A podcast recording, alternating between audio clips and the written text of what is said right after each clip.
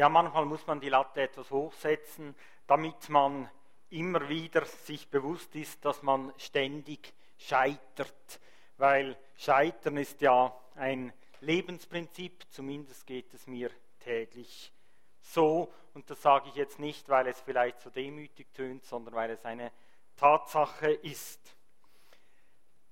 Eigentlich müsste es ja selbstverständlich sein, das gemeinsame Handeln von Kirche und Wirtschaft. Sowohl bei der Wirtschaft wie auch bei der Kirche steht der Mensch im Mittelpunkt. Beide, Wirtschaft und Kirche, suchen den Erfolg, aber welchen Erfolg und was ist denn überhaupt Erfolg?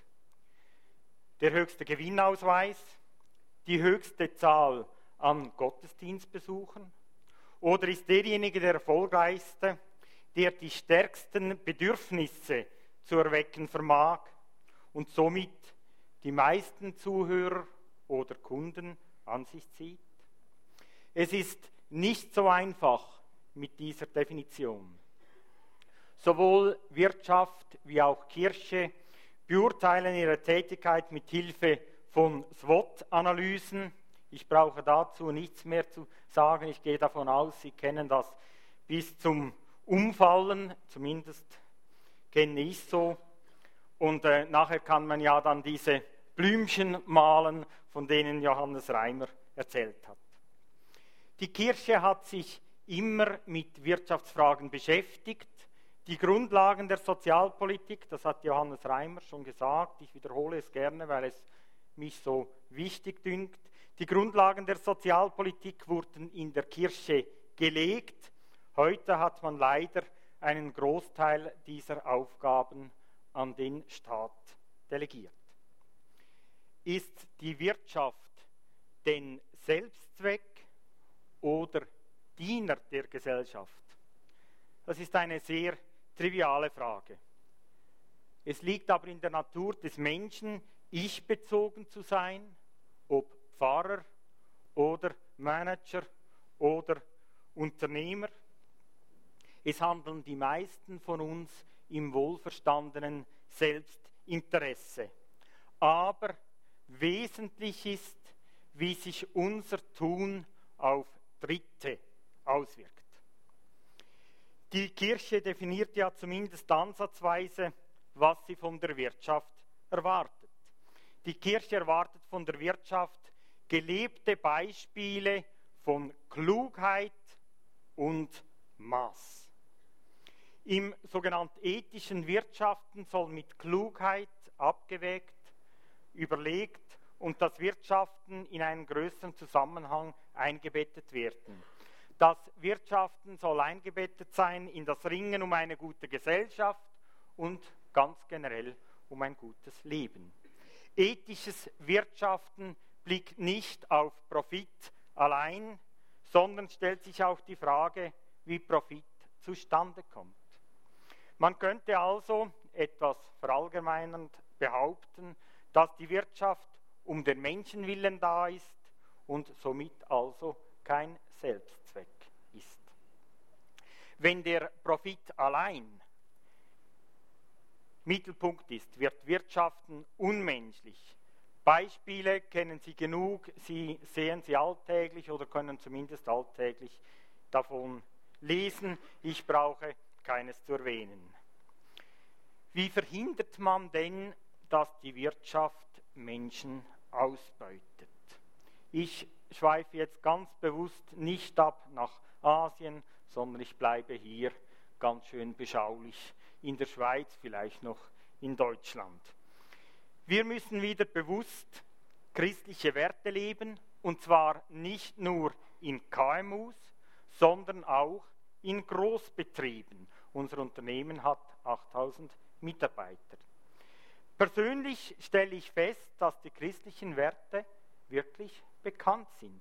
So hat mir beispielsweise ein Konzernleitungsmitglied einer Schweizer Großbank vor einigen Jahren bei einem Mittagessen zwar etwas verklausuliert gesagt, dass er Christ sei. Und wenn wir sehen, welche Ethik da in der Wirtschaft unter Versuch und Irrtum mühsam geboren wird, ich bin ein lebendes Beispiel dafür, dann ist das wohl die Ethik des Evangeliums. Ich meine, ich bin ein Beispiel für Versuch und Irrtum. Die Kirchenvertreter haben uns von der Wirtschaft sehr viel zu bieten. Dabei glaube ich persönlich aufgrund meiner bescheidenen Erfahrungen nicht daran, dass Theorien viel nützen werden, aber die Christen können Herzen berühren. Die Christen können Herzen berühren. Was denken Sie, was hat die Finanzindustrie aus dem Finanzcrash gelernt? Ich behaupte nichts. Oder fällt Ihnen zum Beispiel aus, auf, dass die persönliche Gier reduziert ist, dass zum Beispiel die Boni sinken? Ich meine, was, was Marcel Ospel für einen Bonus gekriegt hat, ist ein Trinkgeld äh, verglichen mit dem, was Brady Duggan, der, der Credit Suisse-Chef, gerade in diesem Jahr erhalten hat. Nein, im Gegenteil, die Boni sinken nicht. Nur, dass jetzt sogar die einzelnen Nationalbanken kräftig mithelfen, den nächsten Bubble aufzublasen, indem sie den Banken das Geld quasi zum Nulltarif zur Verfügung stellen. Wer gerne das ein Ratschlag, Sie können ihn befolgen oder nicht, der mag richtig oder falsch sein. Wer gerne ein Haus oder eine Eigentumswohnung erwerben will, soll bitte noch ein bisschen zuwarten. Diese Immobilien werden günstiger werden, möglicherweise drastisch günstiger. Den Leitfaden für unser Handeln in der Wirtschaft, wir wollen ja immer so gerne Gebrauchsanweisungen die können Sie oder können wir in 2. Mose Kapitel 20 lesen. Dort stehen, Sie wissen es alle, die zehn Gebote. Diese zehn Gebote sind ein Leitfaden, der ein gutes Zusammenleben der Menschen regelt und deshalb auch für Firmen eminent wichtig ist und noch wichtiger werden wird. Ich komme auf diesen Punkt zurück. Denn wo leben so viele Menschen zusammen wie in den Unternehmen. Die Gebote lassen sich auch praktisch eins zu eins im unternehmerischen Alltag umsetzen. Kaum einer von ihnen wird dem Gebot widersprechen, dass, meine, dass man seine Gewinne ehrlich erwirtschaften muss. Das Gebot, du sollst nicht stehlen, oder dass man nicht mit Tricks oder indem man die Konkurrenz schlecht redet zum Erfolg kommen soll, also indem man falsches Zeugnis redet. Und wie das mit der Work-Life-Balance ist, steht ja auch ganz klar in den zehn Geboten, in dem dort geschrieben steht, dass man den Sabbat, bei uns ist das dann der Sonntag, heiligen soll. Ich bin ein Beispiel, der diese Work-Life-Balance noch nie im Griff hatte. Dabei glaube ich persönlich nicht daran, dass Theorien viel nützen werden.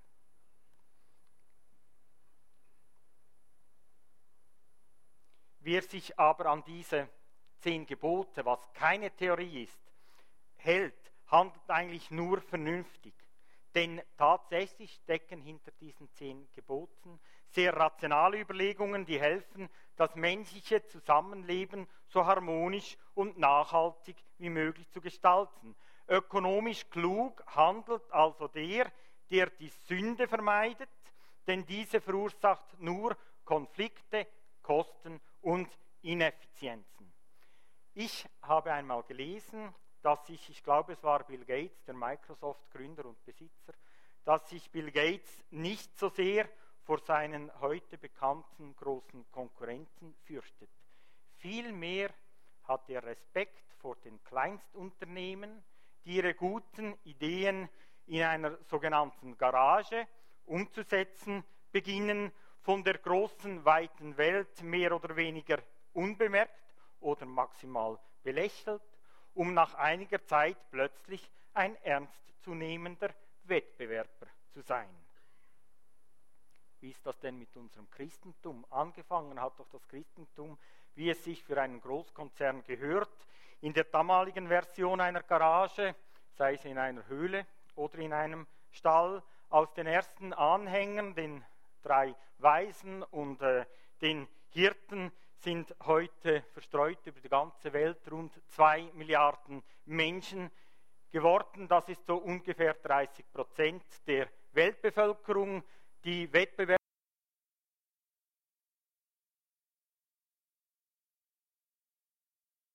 vielleicht sogar marktbeherrschend und spätestens dann ist es eine Gefahr für die übrigen.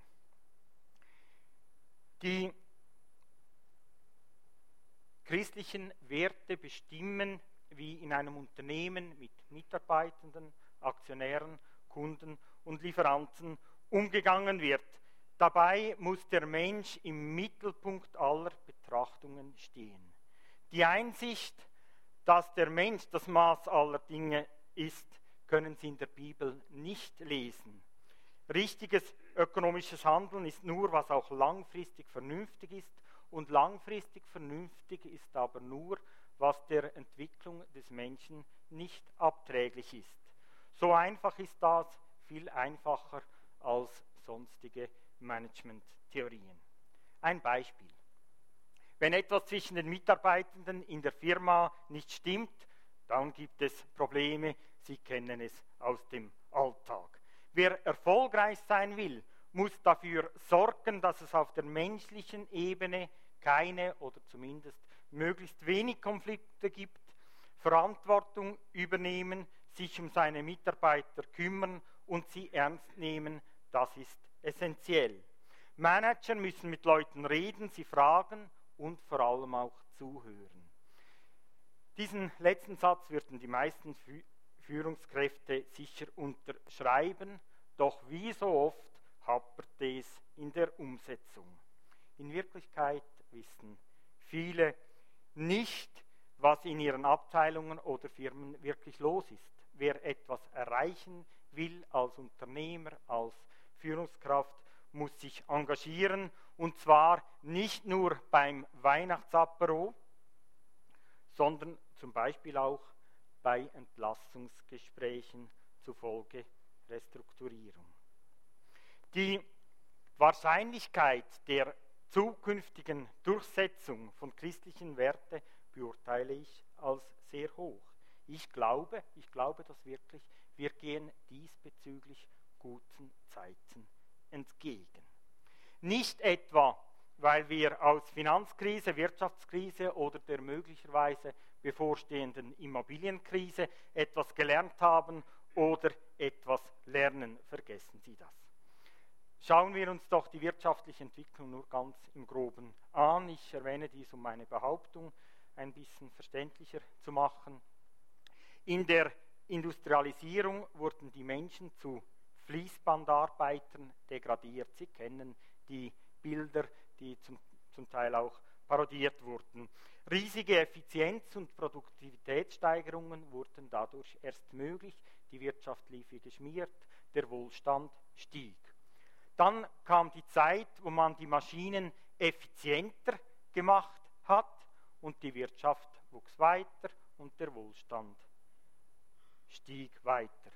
Und heute, wo stehen wir heute?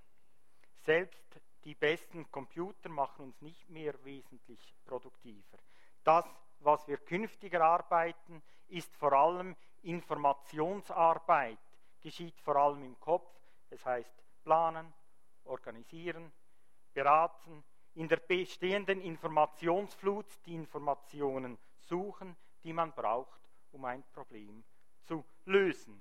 Bei Druckmaschinen, ich bin ja in, in einem Verlag tätig, speziell noch zuständig für den äußerst notleidenden Bereich Druckereien.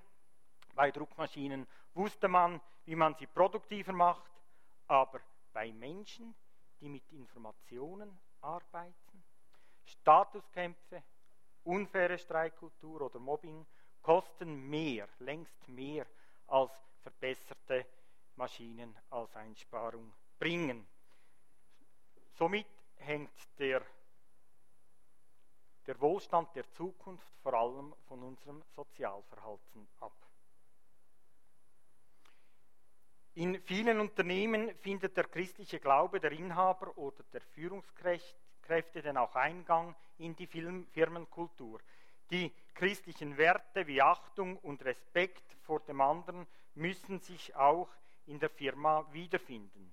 Ich weiß von einigen Unternehmen, in denen Gebetsgruppen aktiv sind, wo vom Hilfsarbeiter bis zum Manager Mitarbeiter für ihr Unternehmen und natürlich vor allem für die in diesem Unternehmen Handelnden im Gebet einstehen. Völlig hierarchielos und somit quasi eine geistige Geschäftsleitung bilden. Ich habe Ihnen vorher gesagt, dass allein durch den technologischen Fortschritt die meisten Unternehmen im Wettbewerb nicht mehr werden bestehen können. Es gilt deshalb rein ökonomisch betrachtet, dem Informationsaustausch, der Kommunikation unter den Mitarbeitern und gegen außen höchste Beachtung zu schenken.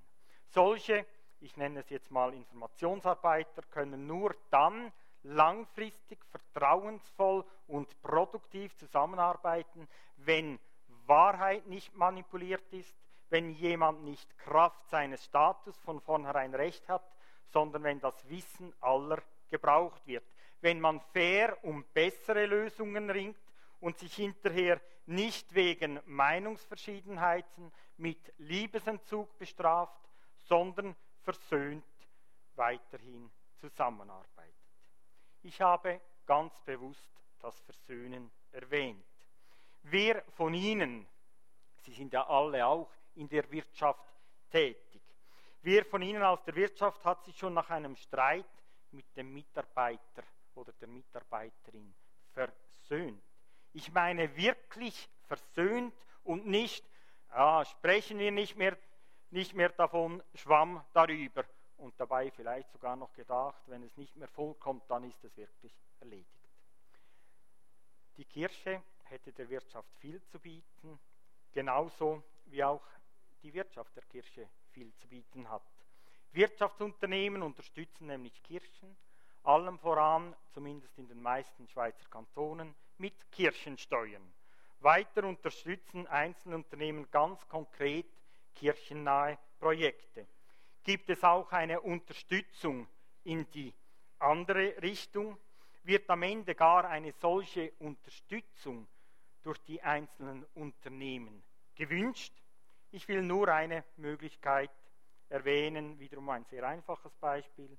Bei Restrukturierungen, sprich Entlassungen, also ein Thema, mit dem wir täglich konfrontiert sind, wird dem einzelnen Mitarbeiter mitgeteilt, dass man ihn zukünftig nicht mehr benötigt, gibt vielleicht noch einen anständigen Sozialplan, der Mitarbeiter ist geschockt, am Schluss gibt man ihm noch den Hinweis auf einen Psychologen, der ihn, für ihn zur Verfügung steht, vielleicht auch noch für einen Outsourcing-Berater. Warum erfolgt nicht der Hinweis auf die Möglichkeit der Unterstützung durch einen Pastor? Ja, ich glaube, die christlichen Werte haben eine Zukunft. Unsere Werte werden gefragt, nur wie setzen wir sie denn um?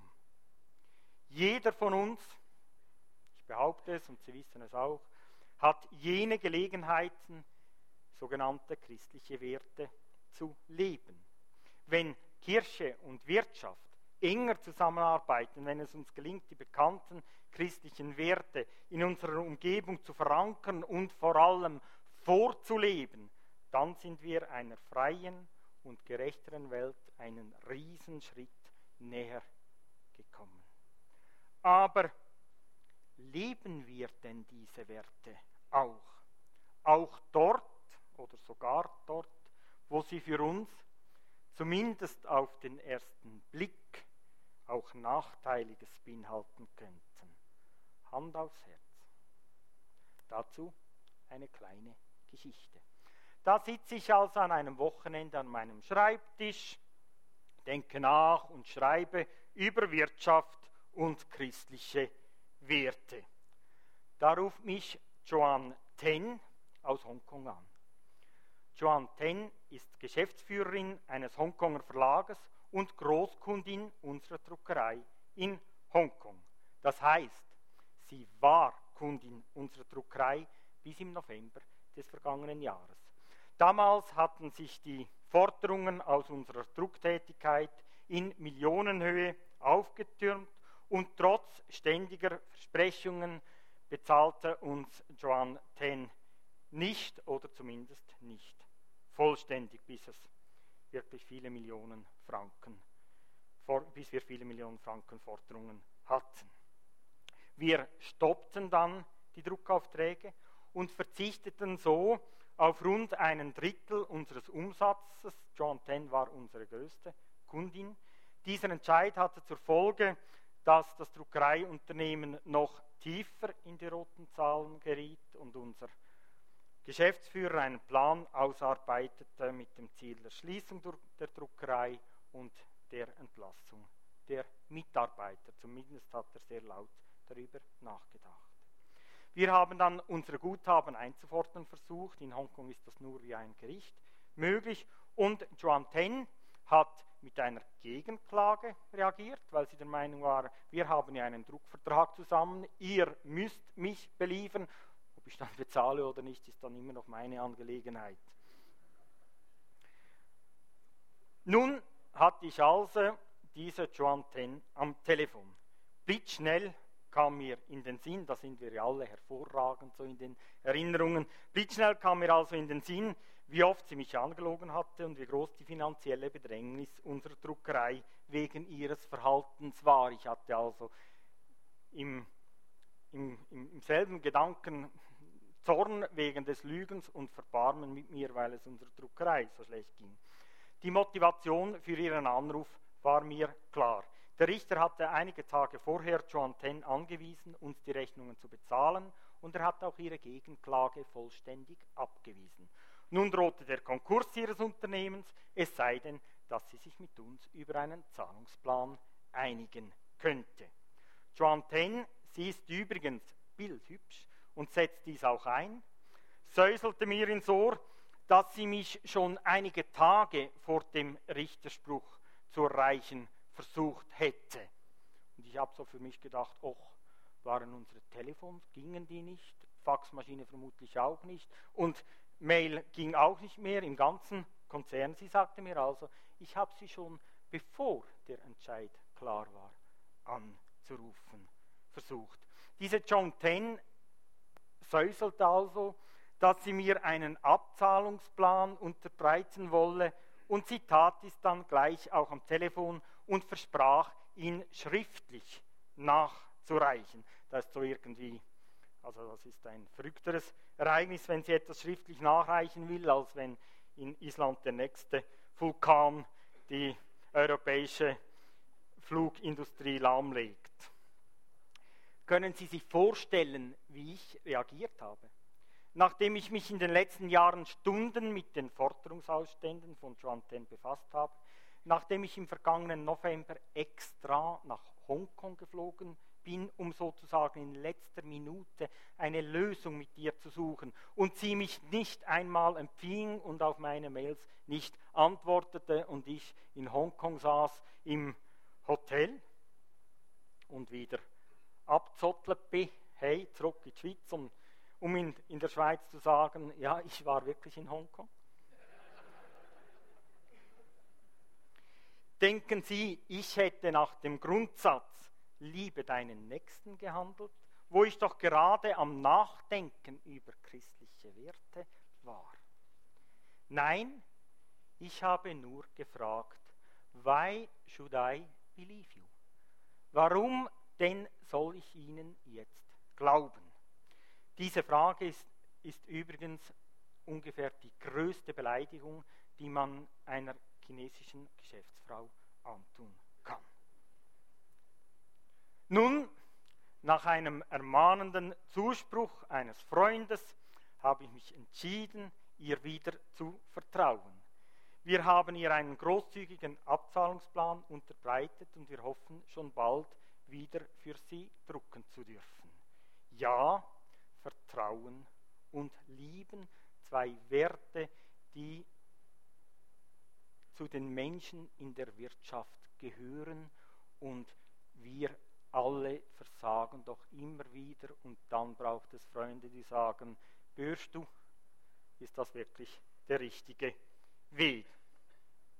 Warum erzähle ich Ihnen überhaupt diese Geschichte und warum habe ich in meinen Gedanken vor allem auf die Wirtschaft und nicht auf die Kirche fixiert? Ich stehe vor Ihnen als sogenannter Wirtschaftsvertreter, bin schon froh, dass hier steht Martin Werfeli Referent und nicht Martin Werfeli Wirtschaftsvertreter. Also ich stehe als sogenannter Wirtschaftsvertreter vor Ihnen. In meinem kurzen Leben habe ich gelernt, dass es unnütz ist, wenn wir uns Gedanken machen, was denn die anderen tun könnten, oder sind wir ehrlich, viel mehr tun sollten.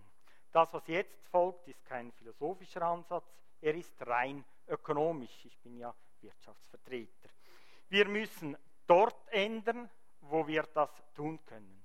Zuerst in unserem Leben, in unserem eigenen Verhalten, dann in unserem Unternehmen und dann im Gesellschaftssektor, in dem wir tätig sind.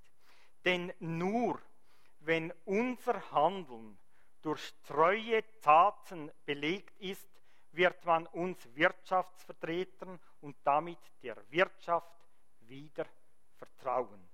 Und dann werden vielleicht andere darauf aufmerksam und wollen mit uns tatsächlich zusammenarbeiten. Dann wird zum Beispiel möglich, dass ein Pastor nach einem Podiumsgespräch auf mich zukommt und fragt, können wir nicht einmal zusammensitzen und überlegen, wie Wirtschaft und Kirche besser oder vielleicht überhaupt zusammenarbeiten können. Es ist heute noch zu früh zu sagen, was aus dieser Frage und aus diesem Zusammensitzen werden wird. Vielleicht ein Industriepfarramt oder ich weiß nicht was, aber sicher etwas als Ergänzung zu den Gebetsgruppen, die in unseren Industrien tätig sind und Woche für Woche unter anderem auch für ihre Geschäftsleitungen beten, auf das weniger gefragt wird, why should I believe you? Vielen Dank.